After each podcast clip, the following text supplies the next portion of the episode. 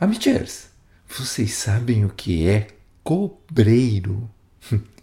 Quem não souber pode perguntar para mamãe ou para vovó.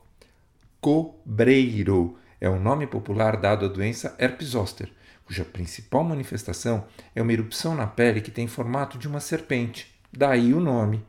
E no toque de hoje, nós vamos falar sobre essa doença que tem preocupado cada vez mais pessoas. Eu sou o Dr. César Isaac e você está no Amitié Talks, o podcast da Clínica Amitié. Herpes zoster é uma doença viral causada pela reativação do vírus varicela zoster, o mesmo que causa a varicela, também conhecida como catapora. Para começar, existem oito vírus diferentes na família herpes que podem causar doenças em humanos.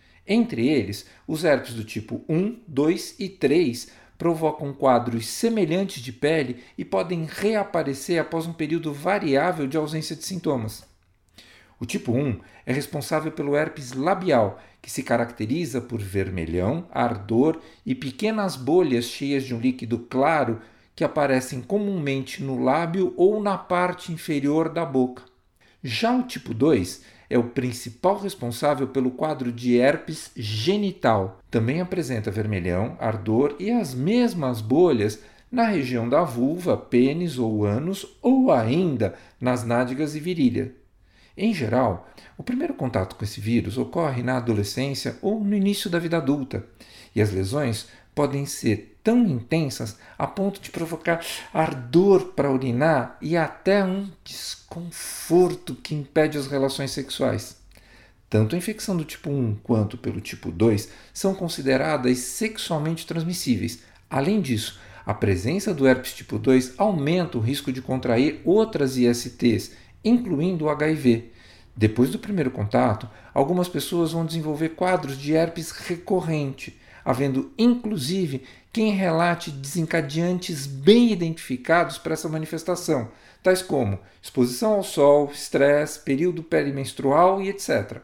O uso de medicamentos que combatem o herpes tipo 1 ou tipo 2 logo no início do quadro pode abreviar os sintomas ou até bloquear o aparecimento das bolhas, enquanto o seu uso contínuo pode prevenir a recidiva da doença e reduzir a transmissão. O herpes tipo 3 é mais conhecido como varicela zoster. Sua infecção inicial ocorre frequentemente durante a infância, desenvolvendo o quadro clássico de catapora, com lesões avermelhadas espalhadas pelo corpo e pequenas bolhas com líquido claro. Uma vez resolvida a primeira infecção, esse vírus fica tipo adormecido nas raízes dos nervos do corpo, podendo permanecer silencioso para o resto da vida. Nos casos em que o vírus reaparece, ele geralmente se manifesta como uma inflamação que leva a uma erupção de pele exatamente igual aos quadros anteriores, porém localizadas em determinadas regiões do corpo. O herpes aproveita para se manifestar quando o nosso sistema de defesa dá uma falhada, o que pode acontecer nas seguintes situações: infecção viral, como por exemplo a Covid, estresse, idade avançada, doenças crônicas como diabetes descompensado, uso de medicamentos quimioterápicos, imunossupressores ou corticoides, além de doenças como AIDS e a presença de cânceres. Esse vírus pode acometer homens, mulheres, jovens e até crianças, mas é mais comum entre pessoas acima de 50 anos quando as defesas do corpo vão enfraquecendo conforme a idade.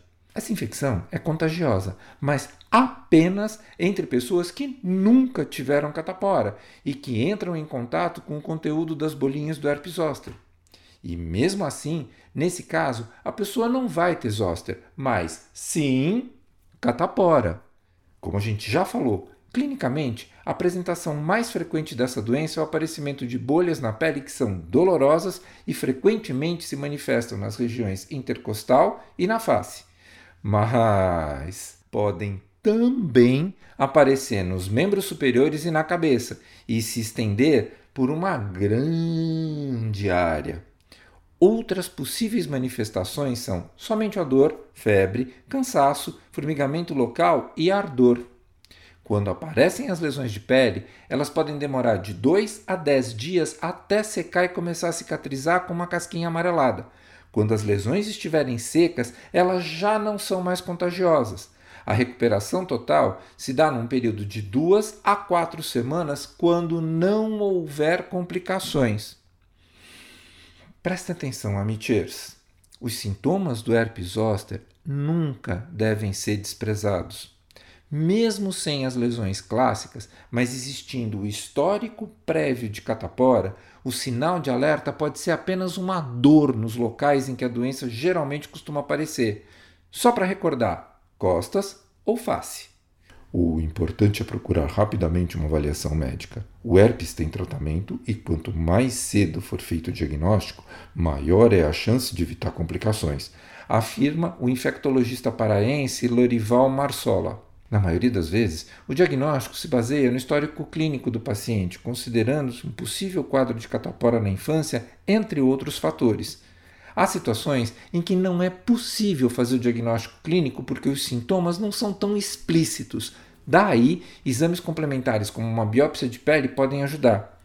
Menos usado, o teste de PCR, aquele que ficou famoso com o exame de Covid, mas que também detecta outros vírus, pode ser útil aqui. O objetivo do tratamento é controlar a extensão, o tempo e a gravidade da doença, utilizando para isso medicamentos antivirais, tipo a ciclovir ou seus derivados, além de analgésicos, desde os mais simples até os mais potentes. Os especialistas também sugerem que você evite coçar as lesões para não provocar infecção bacteriana secundária ou aprofundar os ferimentos, o que causaria a presença de cicatrizes. Até pode ser útil utilizar ataduras para proteger a região. Enquanto as vesículas estiverem presentes, é preciso evitar contato direto delas com outras pessoas, especialmente as que têm um sistema imunológico comprometido por qualquer tipo de doença ou mulheres grávidas e bebês com idade inferior a um mês, a menos que você seja a mãe do bebê e ele esteja protegido pelos seus anticorpos. E falando em complicações, quando elas acontecem, muitas vezes é necessária a atuação de uma equipe multidisciplinar, com especialistas em dor, fisioterapeutas, psicólogos, etc.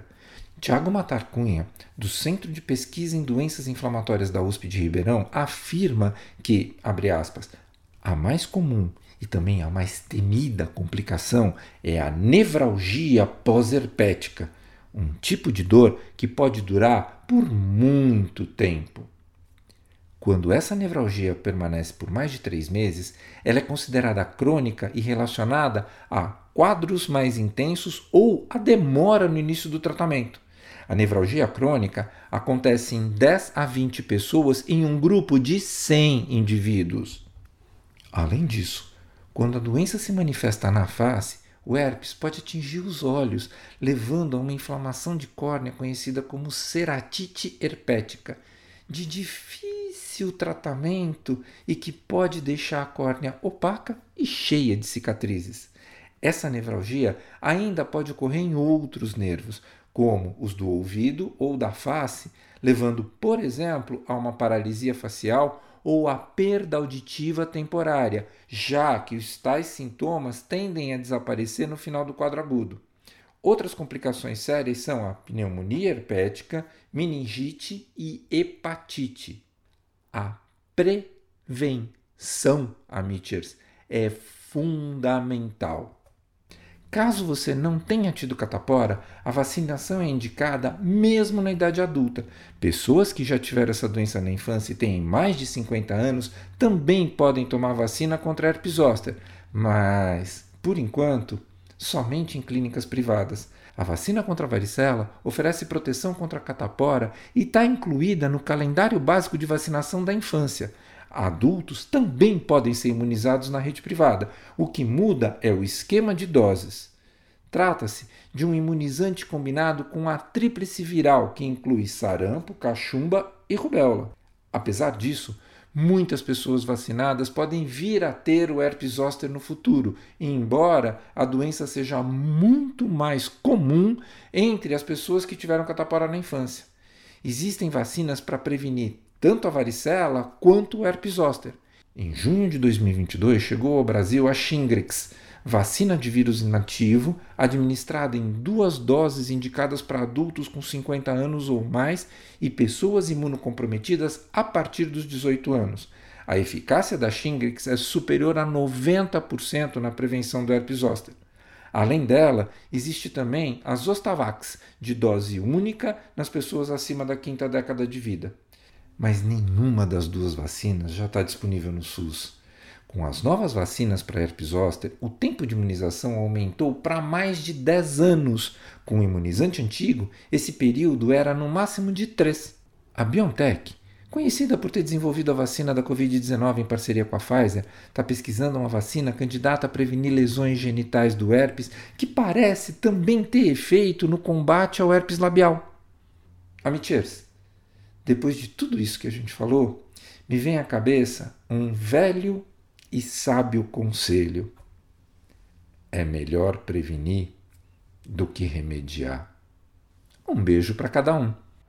Esse foi o Amitie Talks, o podcast da Clínica Amitie. Você pode ouvi-lo no Spotify, no Google Podcasts ou na sua plataforma de áudio preferida. Vale a pena seguir o Amitie Talks no Spotify, assinar no Apple Podcasts, se inscrever no Google Podcasts ou no Castbox e favoritar na Deezer. Assim, você recebe uma notificação sempre que tiver um novo episódio. O nosso podcast tem produção geral e edição de Mila Bessa, direção de Fernando Dourado. Se você quiser comentar, fazer sugestões ou participar dos nossos talks, entre em contato conosco pelas redes sociais. E não deixe de avaliar nosso podcast nas plataformas de áudio. No Spotify, você pode nos dar estrelinhas. Isso é muito importante para a gente. Eu sou o Dr. César Isaac e fico aqui até o nosso próximo encontro.